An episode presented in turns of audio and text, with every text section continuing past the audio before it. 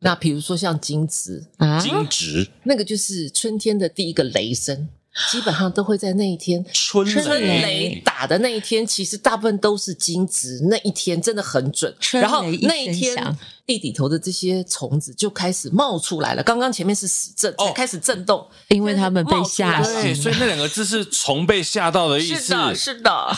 我们就说文解字，孩子听了可以理解吗？幸好古人没可以有啊把节气取叫虫被吓到。我们聊什么？好像不一定，今天聊什么？也要看心情啦。那我来干嘛？那就反正纯聊天。谢谢你们两位愿意早上十点来陪伴我们，会不会被我们都是早起的人？真的假的？嗯太好了！等一姐都几点起床？五六点而且干嘛？跟运刚刚动打我还一是样运动啊，我就是他他就就是是老人，看节就气是老人。你以往就是老这人样所有做的吗事？情，你以往就是这样吗？四十岁之前呢，当然也是混晚上的啦。但你四十岁之后马上就醒悟了，怎么怎么一个对这么大的翻转？就是因为有碰到了什么？待会可以讲的故事神。奇的 故神奇神奇的故事，你要不要一开始先帮我们讲我神们奇的故事？我们想要我们听开始到录什音了，么对。你知道我想们要节听目神就奇的是走一个故事很自然的路他他线，就是看节气的，他看白天，我是看星座的，我是看晚上。 所以马上就回到到你这一题了。哇，哦我我觉得很有意思。就是我们今天的主题其实要讲二十四节气，对吗？对对对对对，其实真的很难了解，因为我只有气节，我没有节 气。对，我刚刚其实讲说，我气节蛮多的，需要去按摩桑起来。可是这样的主题要变得是让大小朋友都可以咀嚼来学习。嗯其实它需要一点功夫。但我们对今天的来宾很好笑，就是我们坐下来聊的竟然是早起的人儿、成型人。那为什么你在四十岁之后做了转变？你先来跟我们讲讲你遇到什么神秘的事件，搞不好我们对照出节目，哎，可能可以找到一些线索连接。真很的，难的。OK，之前呢也都是那种混很晚的嘛，然后就有一次呢，就跟一票朋友，就是从呃各种夜店出来各之后，种开心的场合是不是？ 啊，夜店嘛，夜店很 OK 的啊，然后大概四点多，然后我们就去淡水河边好浪漫，啊，嗯然后大家就是继续聊天，旁边就有一个老先生就起来在这边扫地，嗯，然后扫着扫着呢，啊，突然下雨了，所以这个老师傅本来扫完地，他每天四十年如一日，他扫完地就开始要练功夫。嗯，他不能扫地了，所以他就进到庙里头。我们呢，就是不能在外面混了，也都到庙里头。那他就煮了水，然后就泡了茶，然后就跟我们这几个年轻人就开始聊聊天。嗯，那在那个之前，我对于任何人啊跟我讲什么健康。 类似节气或佛或宗教哦或什么什么这些道理呢，我们基本上耳朵都是像上数学课，就是噔，马上反弹。太遥远了，对，完全听不进去的。突然那一天，不知道是就是天灵盖打开吗天时地利对，然后师傅就说了很多，他说包括呃，你看啊，这边这些榕树，我从那边扫到这边，然后那边的叶子又掉下来了，所以我们人怎么可以不每天扫扫心呢？叮，哇 这然后就是扫地僧的哲学。嗯真的嗯突然有醍醐灌顶哎、那嗯，这个扫扫地，我觉得它可能有很多的解释，对不对？对人也要扫一扫。扫，然后然后我，可是那个时候我但是一九九六年碰到他的，完了完了，这样我们会算出你的年 纪。对，是不是？ 然后后来呢？可是那个时候就是机缘还没到，我就说哦好，呃，跟师傅早上起来练功啊，很好。然后大概起来了三天，我就爬不起来了。然后我到了过了，其实是过了六七年，哇，这 么久，历经了扫地僧的提点，然后隔了六七年你才醒 悟，我才醒。你也真是奴 钝。这是实话，真的。我是不是很过分？一开始就这样，这就是很真的过分！你知道耿于姐是业界的资深大前辈，你竟然穿奴顿，真的我跪下，我跪下，对不没有，起。真的是奴钝。然后，但是我觉得还是很感谢，终于还是在六七年之后，突然我觉得有一天，我突然觉得，哎，我想要再去找师傅，哦，我想要再去找师傅这个念头才出来了两三天，但是我没有行动。然后我就突然接到这个师傅的电话，这辈子唯一接到的一通电话。他说：“你要不要来找我啊？”我说，然后我就这样，哎呀，我被 心电被感应是被你吗听到了，哦对啊对。然后，所以我从那一天就是两三天之后，我就去跟着他，然后我就开始每天早上就变成早起，然后做甩手，就是老人家会做的那种甩手运动。 哦，不是去扫地啦， 从没有，我们是先扫地，扫地是、哦就是先扫完地才哎我开其始。实起鸡皮疙瘩，你看，其实他这段话现在讲起来是那种比较平铺直述啊，但是我有一种回到当时的画面，就是有时候人与人之间的缘分际遇是你没有办法用科学理论去说为什么会这样，但是你自己遇到，你可能就会真的对于你的整个人有一个大翻转。就像他刚刚说，以我们年轻时的年纪啊，听着有人跟你说讲节气啊，或者是讲什么呃宗教理论啊，你会对，想说，嗯，不，我们是有受过教育的人，科学嗯这个我们不相信，对但一定有一个帮。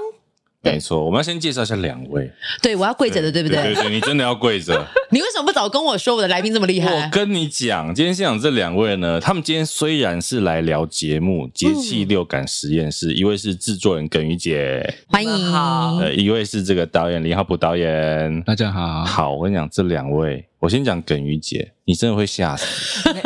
我讲四个字就好，它叫做兰陵剧场。哦，这个剧场呢。是在我出生前就创立的剧团哦， 是台湾小剧场的滥觞。你帮我叫车好吗？ 我觉得现在已经不是下跪可以足以弥补了。对，所以你知道兰陵剧场他的同期是谁？你知道吗？金世杰老师。吴敬吉老师，你现在在他这边说他讲奴顿是不是？ 啊，那个我是说那个二是真的十不是二之之前的他啦，哦，这样传来得及吗？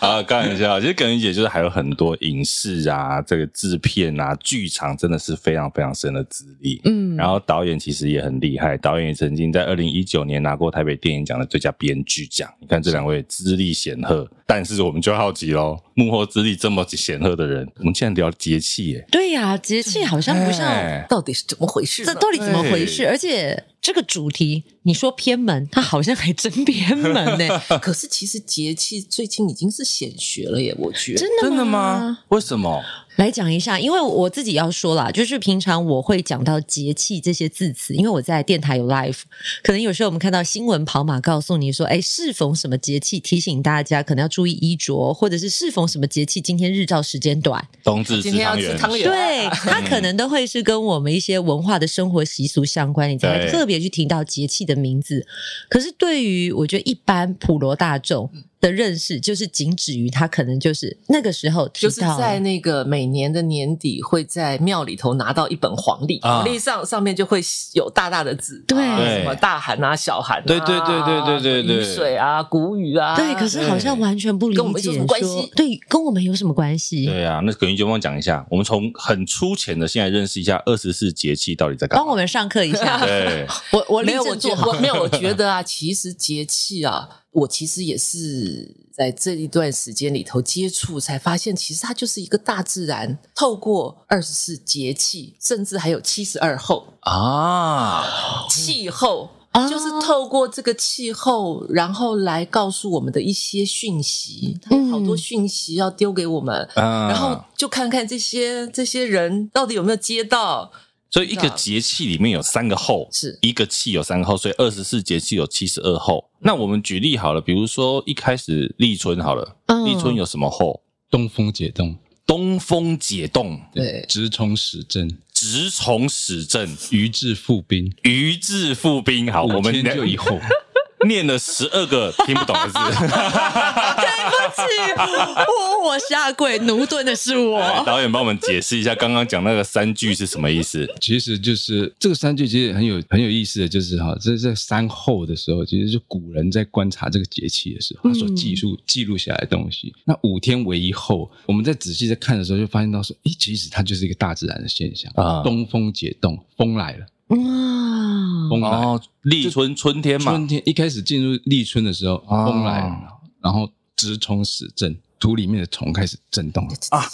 虫在动，开始始振，开始在振。嗯其实他看到的是虫的现象嘛，地上动物的现象开始，然后鱼至腹冰，鱼从冰里面跳跳出出来。来，啊哦所以你，看后面哈，二十四节气它每个山后其实都是这样子。它第一个开始先讲看到天怎么样，天气不一样然了，啊后动物开始做什么，植物开始有什么反应， OK 动物跟植物之间产生什么关系？对我来讲，我看这个山后的时候，我也其实也跟跟大家都是一样，因为我们在工作的时间哈，，对我们通常都是看星座嘛，对当然我们不会看太阳。那节气其实是看太阳，嗯，那我们也一直在想说，我们我们到底怎么去看待这个节气？其实节气到底跟我们有什么关系？对，那对我来讲哈，因为我们花了很长时间一一直在磨练当中哈，那在这磨练过程中，我找到一个我自己的入嗯我是什么？说其实你看这些就是古人在观察大自然，然后他们只是把他们的观察记录下来。古人也蛮闲的哦，嗯人家古人是专注于这片这个大自然带给他的一些体悟，是是啊是是是我是，觉得其实是一个密码，哎，对呀、就是我们都要去解码。对了一对个了，来讲也是啊，这也是我我自己在思考问题，就是他们真的蛮闲，因为他们没有像 我们有这么多的资讯，啊他们有像我们这么多的科技。嗯，这个大自然就是他生活全部的真实，他们就是为什么夜观星象啊，对。或者是什么日神阴夜神阳，呃，不是那个是城隍爷，哎，但节气是谁把它做这样的记录统整的？二十四节气，这个很早以前开始就有啊了。从我东我我汉们我们看是说，包括从《黄帝内经》啊，然后或者是从什么宋朝，就很多的都已经都有记录，什么嗯七十二候，反而是因为台湾比较少。我本来买了很多的书，都是日本人都有很多七十二候的一些书，然后我就后来才回来在想，为什么日本人有这个，然后台湾反而很少听到七十二候，对就是嗯后这件事情是五天以后这件事情，是我们这一次在 study 的时候才开始找书，然后才发现对，其实人家宋朝之前其实就已经都在讲这个，哦只是我们自己给忘了。可是台湾自己的农业社会也会看节气吧？是对不对所以你仔细再看，待会儿到那个这边离行天宫很近，是你是拿一本回去，我拿一本黄历看，其实它的后也都有写在这个小字，都有写在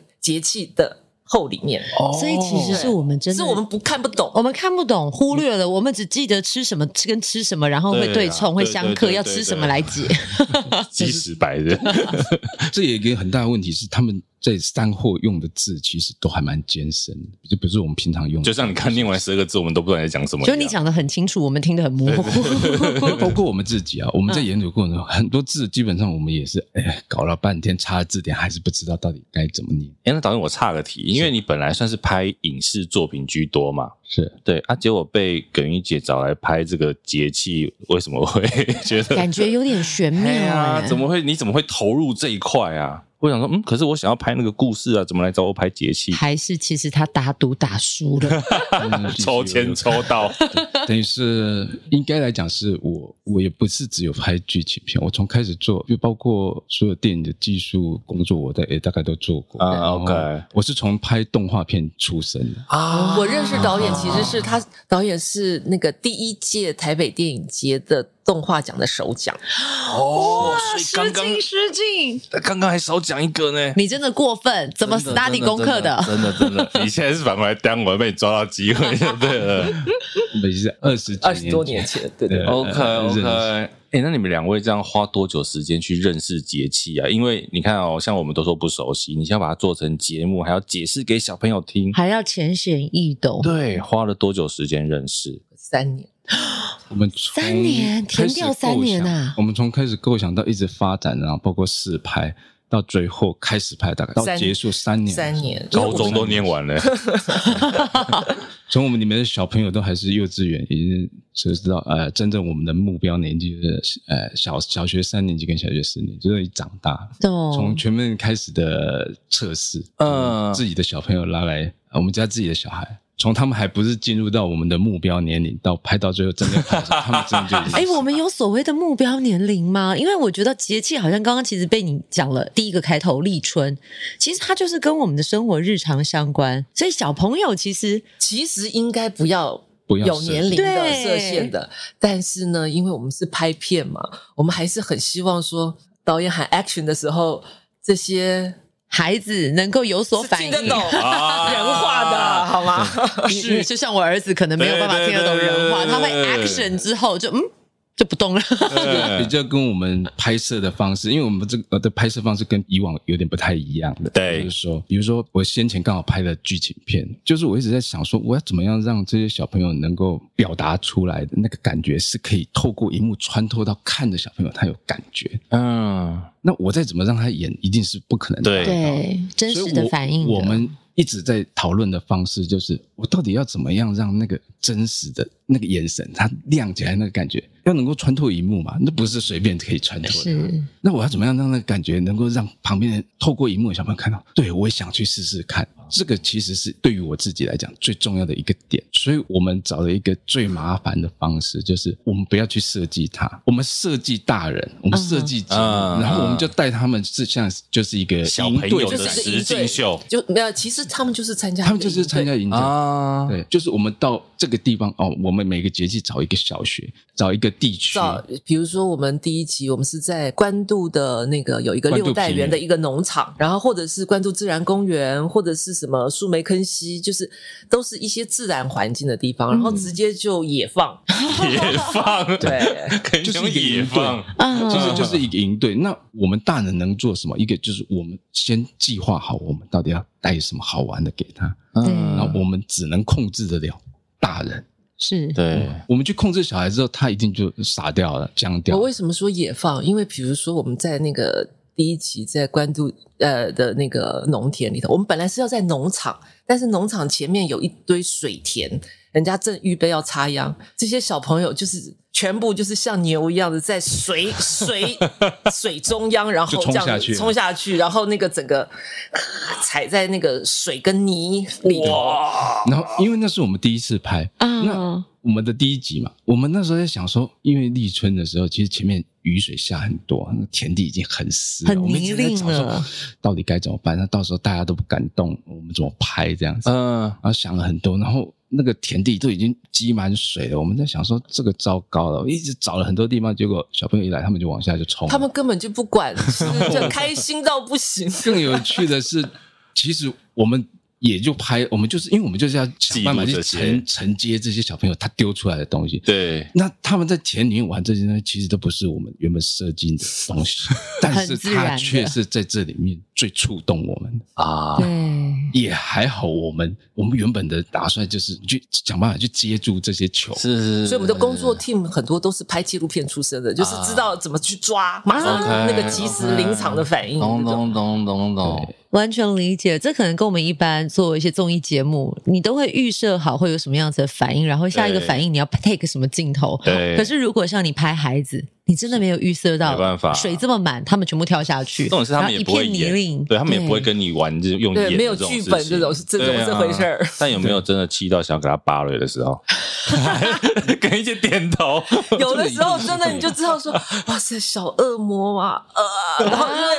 就是虽然导演是有小孩，然后我是没小孩，但是因为我从二零零三年开始，公共电视找我去做儿童电视影展，是我其实是因为这样子的机缘，才开始接触小孩子所有的跟影像有关的事情。然后，因为那个时候是有国际竞赛的嘛，然后所以每就是你看了大量的从世界各地寄过来的很多的各国的儿童电视节目啊、纪录片啊、剧情片，然后你再看看看，好好看哦。然后，但是你回头再看说，诶，那我们台湾小孩看的是什么？啊，对因为其实你看什么，你听什么故事，其实会决定你是怎么样的一个人。嗯，错我们这边就不举例了啦，哦， 所以呢，后来就觉得，所以这次也是因为当了这么久的策展，然后评审，后来决定说，好吧，我们自己来做做看吧。其实是，其实知道是真的是辛苦的。嗯假如你真肯的定是不容易的事是情的。对，那孩子嘛，可爱也可恶。我身为一位母亲，我可以理解他们可爱的时候，你会觉得他们是世界上最美好的小天使。但是他们某个程度，因为某个点拗起来的时候，或者是执着起来的时候，那不是大人你跟他讲道理三五分钟可以解决的。那你们在 study 这些节气的过程当中，有没有比较有趣的关于节气的冷知识啊？我们不知道的或知故识事，比如说为什么呃冬至要吃汤圆，或者是说，哎，有时候我们看到这个节气叫大暑。每次我啊在空中讲说，哦，我们现在适逢节气大暑啊，什么真的很炎热什么的，然后就会有人说，哈，大包的薯大薯条现，四十五块，所以我觉得有一些节气的名称，我不是这么常在呃电视上或者是我们大家常接触的，可能就会有一点盲点或者是迷思对，甚至是我们完全一无所系。 对像立春，啊刚刚我们其实现在还在立春这个节气啊，，对对对，嗯，然后立春的时候，其实比如说就有要咬春，咬春，咬春咬春咬春是什么？是就是嘴，巴咬的那个咬嗯， ，OK，然后就是。这也是后来我们就是有设计在这个为什么要去农场，我们就请那农场就是跟他 book 了那一片还没有就是这个萝卜田，然后 OK，他就是要拔萝卜，然后让小朋友去咬这个萝卜，然后让那个辛辣的感觉嗯嗯去嗯唤醒春天来了。这是一个习俗还是它其实是一个以前人的一个习俗，就是在立春的时候要咬春，然后要包润饼，嗯？哦对这些事情都是习俗。哦，所以为什么要吃润饼？是因为你要吃那个萝卜丝啊，那一些生的生的、食生生的这些东但西，润饼不是清明节才要吃的吗？没有立春的时候也也是要吃，哦，好酷哦！对。它其实是都有一些这样的典故的，清明是因为寒食，也嗯是寒食，所以是春也要吃卷肉包不能开火，所以吃生生的对凉生的春卷。哦，哎、其实我们现在常常知道说什么时候要吃什么，但是其实不知道典故是什么。那冬至为什么吃汤圆？还是只是团圆而已？我们还没有拍到那里，是不是？功课还没做啊，到对呢。对对对，他们第一季拍的都春天啊呐、 哎、其实是因为我觉得这也是抛给大家一个球，因为其实像二十四节气，就是有没有每一个节气它特殊的典故？那你刚刚讲到立春、咬春，这个大家是没想过的，嗯还有没有呢？就是当你们自己在看到的时候，哎、也会像我们一样惊呼一下。对啊，因为我要先提醒大家哦，这些内容在后面播出的节目都会有更详尽的介绍。嗯嗯，嗯对，，所以今天听了一个头之后，你后面就可以去看节目，看更完整。那比如说像金子，啊，金值，对对金子，哪个字嗯字怎么写啊金呀、下的金，惊吓的心，惊直善是直服的，直，是不是？哎，好像是哦，直诶从史的，对对对就是对，直服的直直服的服直哎对中中文真的很好，因为我我其实刚刚瞬间讲的时候，脑袋没有出现这个字，可是他讲了一个惊对，惊吓的惊惊蛰，我真的哦，我有看过这个惊蛰，对对那个就是春天的第一个雷声，基本上都会在那一天。春春雷雷打的那一天，其实大部分都是金子，那一天真的很准。春雷然后那一一声天响，金子直服，就是这些地底头的这些虫子就开始冒出来了。刚刚前面是死震，哦才开始震动。因为他们被吓冒出来对，醒。所以那两个字是虫被吓到的意思。是的，我们就说文解字，孩子听了可以理解吗？幸好古人没有把节气取叫虫被吓 到。哇，其实是很有呃画面跟意涵的。古人没有乱取名字，没有，而且他们都用一种最把它极简到一种最让你马上很传神的就可以感受到对。是，对，只是因为平常我们以前都是因为联考，我们觉得古文是为了考试用的，啊，用不到。对，用不到。可是后来当我们年纪大一点的时候，再去看的时候，就觉得哇，我们超厉害的，就是这么几个字，然后把这些意境画面。搞得这么美，然后我们白话文要写的肉肉等， 啊要描述一个东西，还不见。得描描绘的够清晰，这样我觉得嗯，啊哇塞，其实太对我酷来，讲也是一样，就是说跟大家一样，就是说我们看这这三后这些字，我们觉得说哇，真连念念都念不出来。对，对那我要怎么去看待这个东西啊？这个东西对我们一直来讲，连我们大人都要搞很久。，对啊，那我们要怎么样给小朋友看？其实文字它只是代表一个现象，它不一定要代表每一个字精准的去知道每一个字。嗯它，可能代表是整个意念。其实比如说立春，它就是代表这整个时节中它所大自然的所谓的一个状况。大家在这样生活的过程中，我们只要一立春，我们就会一样会有那个感觉。对我们嗯就不一定要说立是什么意思，春是什么意思。哦，我们很容易陷入到一啊那个我们这反是而大盲点，这是大人对嘛，对对对。然后小朋友，我们反而觉得说对，我们把它就变成咒语，就像是芝麻开门，啊然后我们就把这个刚刚说的那些你们大家听不懂的这些，就玩一个游戏，让他们就是记起来了啊他们他们也不用记，因为呢，他们就是感受到了之后，我们后来要他们去做动画，超乎想象。你看，我们看到二十四节气是古人观察，他用他自己能表达的方式。对那现在你生活在此时此刻，你感受到的自然是什么？嗯，嗯，那你要怎么去表达？我们大人都不可能再写出那那样的古呃嗯，我有另外一个理小朋友解更对，那其实我们之前一直耿于老师一直跟有有跟一个彼此的动画导演合作，嗯他其实到很多各的不同的国家，包括非洲国家，他提出一个很大的概念，很触动我。他就是说，做动画就是小朋友发声的语言，因为他可以透过图画，他可以透过图画加上时间流动，他可以透过讲故事的方式，可是他不用透过文字，嗯因为文字比起来，一定再怎么样都被大人比下去，因为你已经透过另外一个局限。可是动画是很直接嗯的，可是图画更直接，对不对？嗯可是图画少了一个时间的流动。嗯那一旦让这个东西开始动起来之后，有了所谓的 action 之后，它就会有故事存在。啊哦，所以我们也一直本着这个，觉得这个 idea 真的是太棒了，我们就想办法要把这个东西带给小朋友，这就是他发声的一个方式，他啊嗯创作的一个方式。或者是触动他的的想象力的时对候，对对，因为文字真的会有一个框架，而且文字的解读在于你个人的背景。可是对于孩子来讲，其实像都市的孩子，他可能根本没有看过虫在地上爬是什么样，在土里面爬是什么样子。你儿子应该就没看 过，哎，对，因为妈妈有洁 癖，因为妈妈本身就怕虫啊。 因为其实刚刚讲这个，就是为什么小朋友出生小时候都是先看绘本，都是先嗯用视觉的东西嘛，对不对？对然后后来甚至加上动画之后，就更能吸引他们。对那我好奇一个，嗯刚刚讲的这个，其实一开始坐下来有说，一位看这个节节气，气一位看星座，星座跟其节实气这两件事哎情有关系耶、有关吗？一个东方人，一个西方人，没有节气其实是看阳历的，它其实是看太阳它在运行，嗯它在、哎、对耶，对。它其实不是，农就历是大家都以为说哦，节气是看阴历，不是的，所以它都是固定每年，比如二月四号就是立春，二月十九就是雨水，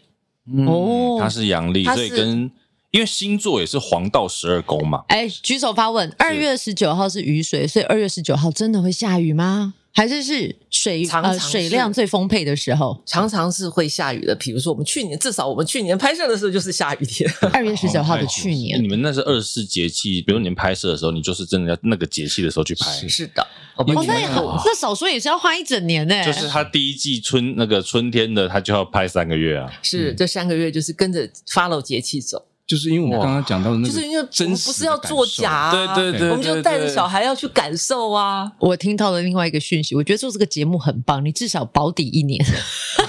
可是 一年都有东西拍。他前面已经做功课做三年了，三个月算什么？ 没有，我跟你说，我们只拍了三个月，然后后面全部都是在做后期， 啊，因为他其实你看看对啊，第这一是季很大的量很呀。可怕，所以他可以做 四年。 OK，好，那星座这为什么跟节气有关？对啊，它的关联在哪里？还是你透过不同的切角，怎么把星座跟节气那做一个串联？这是一个开玩笑的哈，但是对我来讲哈，其实就是都是看着宇宙的运行，他们都在观察宇宙的运行，然后找到一个这个运行中一个自然的规律。哦，OK，我是觉得说，他好像回到一个观察的本质，就是观察真正的东西是你如何完全观察到一个真实的状况。那那必须要先排除掉你你对所有东西的认知，嗯，嗯，然后你才会发现到说，诶，它的律动是什么？它真实的状况是什么？你才会找到。当你在找到这些东西的固定的律动的时候，你似乎能够体会出一些变化。我觉得像你就星开座始也跟是这样，自大自然就开始连接连对接你就会了产生一个对连接，这个啊，互相之间的关系。可是那个必须要是一个最开始的一个，你怎么样观察？嗯啊，比如说我们的观察哈，我们看到这个东西，我们就有太多想法、太多经验、太多过去的东西。比如说我看到一个认识二十年的朋友，我不可能把他当成一个新的朋友啊，这是人自然的想法。是，可是你这之间的关系就会很多背着过去的事情，那其实你就不是活在现在了，啊你一直活在过去当中。那我们对于小朋友的想法也是，我怎么样让小朋友在这个真实中好好的去感觉自己，好好的去对自己现在此时此刻他 touch 到的东西，他看到的东西，他闻到的，让嗯他有一点 feedback，有一点真实的感觉。嗯，你看我，我举一个最简单的例子，我们什么叫真实的感觉？比如说，我们现在要去吃一个东西，我们就会很担心说，哎、我会不会踩雷啊？啊我得嗯要先 Google 一下，对然后我评价 Google 所有看资几讯星之后，知道说这个东西是怎么样，那个东西怎么样，然后我再去吃。那到时候这个吃的跟你看到的东西不一样的时候，你是不是开始分裂？你想说，诶到底是他对开始有还是分别心，我，你是不是开始想说，哎，到底哪一个是对？你不敢相信你自己的感觉。是啊，所以，我们现在每个人是不是都这样？我们的小朋友更是这样，他们根本更早开始有这么多的资讯。所以后来我，比如说我我在带大学生的创作的时候，我也他们遇到一个很大的问题，他们每做一个创作，他们要找很多的老哎师告诉他说：“哎，我这个感觉是对的。”我就想说：“哎，我们以前做创作的时候，我们从来不是这样。我想要做什么，老师讲的不一样的，我就觉得说你又不是我，你不懂我。”嗯，所以你拿奖，他们没拿 啊，对，不是，这是我们那个年 代普是遍是的是，这样氛围不一样。包了，氛围不括一样现。在的小朋友，他反而是我要做一个创作的时候，我要先开始 Google 说，诶，大家都往哪个方向走？嗯，大家说做哪一类的东西？呃当这个感觉的时候，我需要诶不断的 Google。当然，这是对我们来讲，这是一件我们有很多的 database。嗯我们不像以前我们那个年代，我们要背一下很多东西。现在不用，对我们有一个呃比我们当时候的超级天才更厉害的的人在我们旁边，他叫手机，啊随便打一下什么东西都有，我们不需要记。可是对于你自己与生俱来的六感，对，你却不敢相信呢、哦，比如我说，们相信别人，但是不相信自己的直觉。对，比如说我们要喝这杯咖啡的时候，啊，我们就知道，哎，它叫曼特林，它是酸，可能会酸哦，它可能会有什么味道。可是我现在喝下去的时候，你敢相信你自己所感觉到的那个东西吗？你可能会被先入为主的观念对牵着走，对，如果你有先入为主的观念之后进来，那你到底你感觉到的这个东西是对的，还是先入为主的那个概念是对的，或是你网络上找到那些资讯是对的？嗯，所以大家在这么多的资讯下之后，你对于你自己非常的害怕吧，嗯，只是你不敢表现出来，那个嗯恐惧就永远跟你活着。懂，所以慢慢的，你看下一代，他们他们所有的资讯都建立在别人重组的过程中，在重组，在重组，不断的重组中，那真实是什么？ 所以其实透过这个节目，就可以让他们很直接的感受到大自然的变化。其实我刚刚在听导演讲的过程啊，我有一个感动，就是现在孩子接受资讯的来源非常多，嗯但是他们鲜少有自己亲身体验的经历。嗯是那包括了是人跟土地的连接，或是人跟大自然的连接，它永远都是课本上的其中一页而已。可是像你们透过营队的方式带小朋友亲自去感受，他都会变成他最真实的养分，因为他自己的脚赤脚踩在那个土地上，对他用眼睛看到了，那比他从阅读文字或者是呃透过别人嘴巴说，他是更直接的反应。但是我刚刚又有一个连接是，其实现在的小朋友很自信，可是像你说的，他们有自信，但又会怀疑，哎，我自己想的对不对？所以透过像这样的节目，我们要告诉，或者是说我们有没有这样子的意涵？是我们常常都说人定胜天，可是我们看到节气是不可逆转，因为它就是大自然的运行。所以其实我一边在听的时候，妈妈也出现了这个两个问号。我们到底是人定胜天，还是我们虽然人定胜天，可是我们也不可逆自然而为？对，我觉得这个“人定胜天”这四个字，其实本身有某种错误解读啦。我觉得它某种解读成其实是人太骄傲了 啦，这啊是、这是不可能的嘛，这是怎么可能？那但是它其实是更正面的，可能是要告诉我们、鼓提励嗯点我们，给你一个目标我啦们。是要怎么样子去跟天去做到某种的好的连接，然后跟他在同步路上走。我觉得这个这一块是一个提醒，但是对不可能胜，因为怕有些人是命定论的话，他可能真的就会对决我的命就是这样，他就不努 力了。对，因为我刚刚在讲的其实你看导演在讲的时候，因为我自己也是妈妈，我就会开始想很多。对啊，我要喂养给我孩子什么样子的讯息，什么样子的内容？我对希望他长成一个什么样子的人，可以对这个世界有什么样子的帮助。他可能没有办法给他呃给别人什么太多的东西，但是他先把自己的整个核心做好，我觉得其实就是对这个世界上最好的一件事情。我估计你儿子大概拍到冬至的时候可以去参加露营，哎，我我想他现在多大了？他快四岁，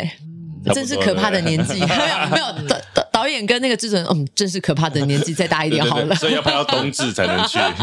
这我们在拍的时候，在观察这些小，因为我们必须要完全的观察到，我们才能预测得到他到底会做出什么事情。啊，这边有一个提供给大家，也觉得可能是很鼓励的，就是说，在我们拍完到后期的时候，哈，原本我们预想说，哇，这些小孩好恐怖哦，这一集一定很惨。其实刚好是会相反，啊，怎么样相反？越不会按照常规、越不乖的小朋友，他所突然蹦出来的那个东西，啊，往往是你在后面看的时候最觉得啊触动你。对，越好这个看。真的永远没有办法改变，不知道对为什么。这好个这个倒是真的。应该说，他本来可能这个小朋友的个性就很外放，他也不会去把他的东西藏起来。还有，我觉得其实是所有的这些感受，其实每个人都是本质具足，其实每个人本身都有。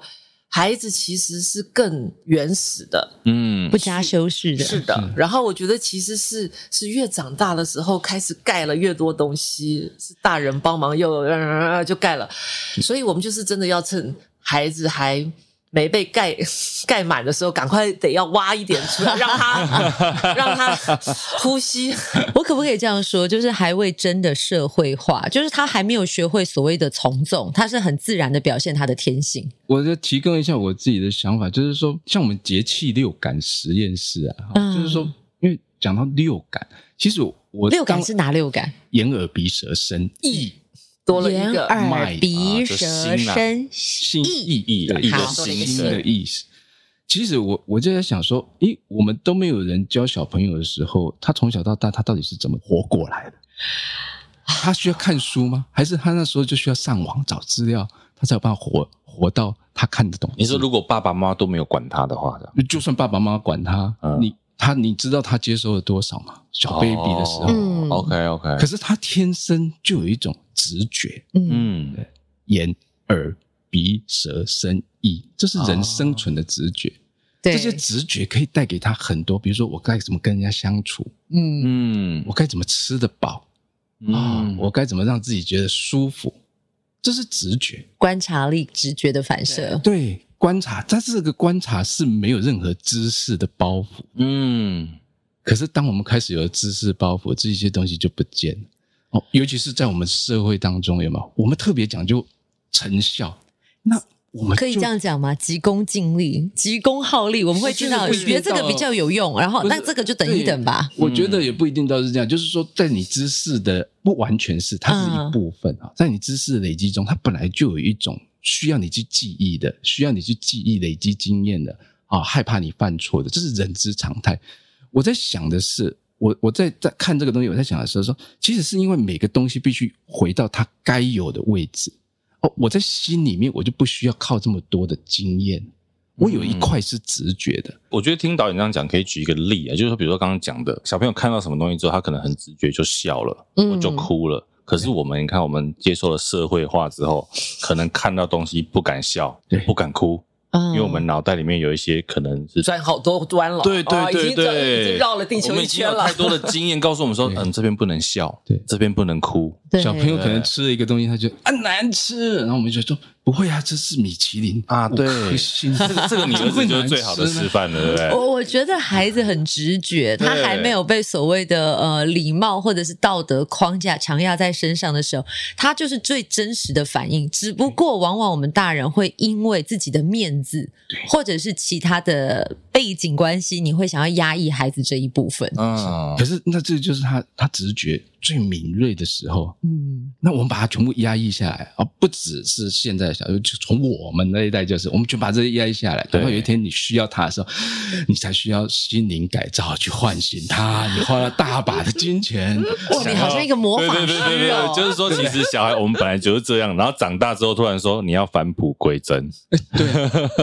这是不是就很像以前念书的时候，爸妈跟你说你不可以交男朋友，然后一毕业问你说你怎么没有对象还不结婚？对，说回龙零零 共哎。是啊，好对啊会举一反三 啊！其实其实就是这样子啊，我一直在想的就是这样。那如果说，哎，在知识的部分就把它摆在它的位置，在直觉部分，我们我们有没有东西去承接它？嗯你看，我们在我们的教育体系中，好像以前我们所谓的艺术这一块，可是哎，艺术又变成另外一种啊，音乐课什么课的时候，好像又很大家照我本们宣很科。容易养成公版的人类。因为这样我们比较容易去运作。社我会化们不能去想说比较容易规范他们，对不要 out of control。比较好管呐、啊。一哎样，就是比如说我们的我们的平板跟这些现在这么流行的原因，是因为它可以帮助我们这些家长自由把它解框放一住下我跟你说，我最近严格执行，我已经施行。我其实从小到大很少给我的孩子主动看所谓的快速的影音画面。嗯嗯那真的有给他看的时候，其实都是在一些比如说知识性啊，或者动物频道，我让他去好奇这些东西在干嘛，因为日常生活看不到。嗯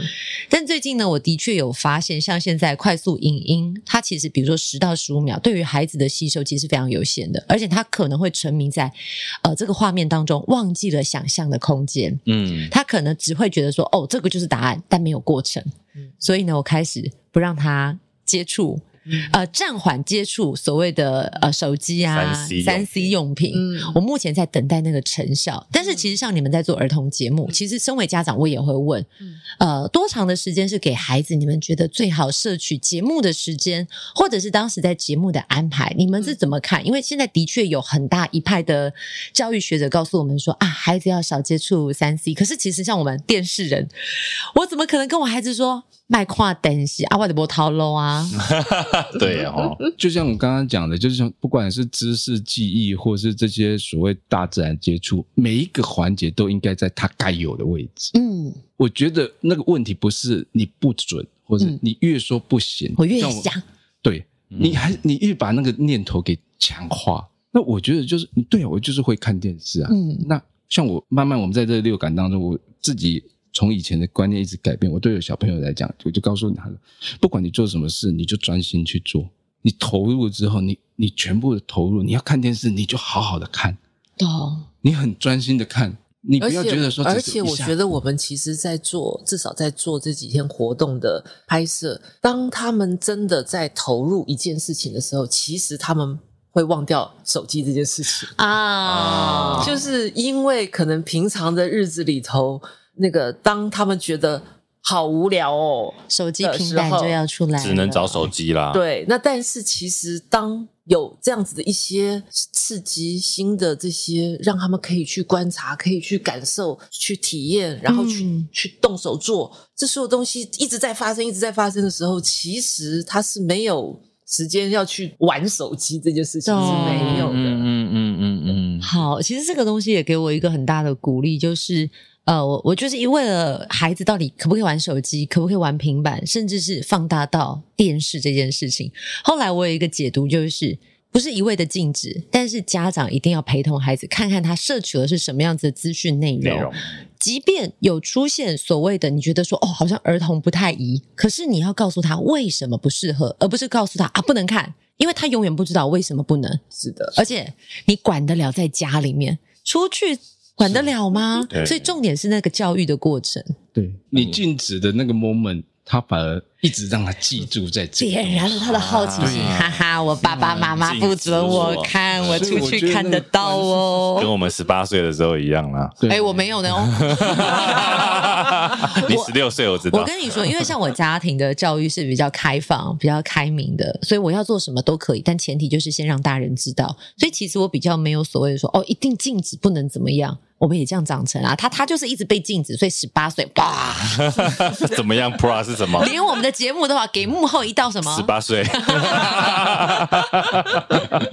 那其实因为两位其实过去我们刚刚讲，当然有动画比较成人的东西。那耿云姐，比如说你自己，以前我们刚刚讲从剧场、影视类，那零三年开始做了很多儿童相关的，有什么不一样？你觉得做给大人看的东西跟做给小朋友看的东西因为之前比如说我做策展，然后做金马影展的策展，是然后后来做了儿童影展的策展，我觉得那个乐趣真的是很不一样。就是小孩子他的他是好直接的，所以他这个影片他喜欢不喜欢，他的笑声是就是会很大的触动。反而金马影展呢，后来我们就是做了好些年之后，就发现这些文青怎么样？今天要听到什么奇怪的内容 好。了？对，然后反而会觉得说，嗯，就是怎么样子去让这些孩子可以在他们很小的时候可以看到更不一样的世界，然后我觉得那个东西会种下来，会种会种出一颗小小的，不知道是什么时候会蹦出来，但是我觉得那个东西非常重要。嗯，对，这是一个，就是我开始从二零三开始做儿童影展之后，因为看了这些东西，然后开始去做，然后包括我后来做比较少做制作，然后每次有有年轻导演要来问我说，啊，可不可以找我当 producer？我说，哎，我最近比较希望是跟。小朋友议题有关的，我才想啊要跟你们，就想要继续往这个方向走，因为对我来说也是一个，我怎么透过这么其实是更难的语汇，嗯去跟小朋友沟通一些人生态度，然后但是这嗯个更直接，更怎么样子去找到一种方法，那我觉得这件事情的乐趣。是我这个人生阶段想要想要尝试的，懂懂懂，因为我觉得听到这个就是变成说，其实回到这个节目本身，节气六感，它终归变成是大自然跟最真实的小朋友的一个最直接的连接。反而你看我们现在人长大了，对不对？这么多垃圾灌溉 之后，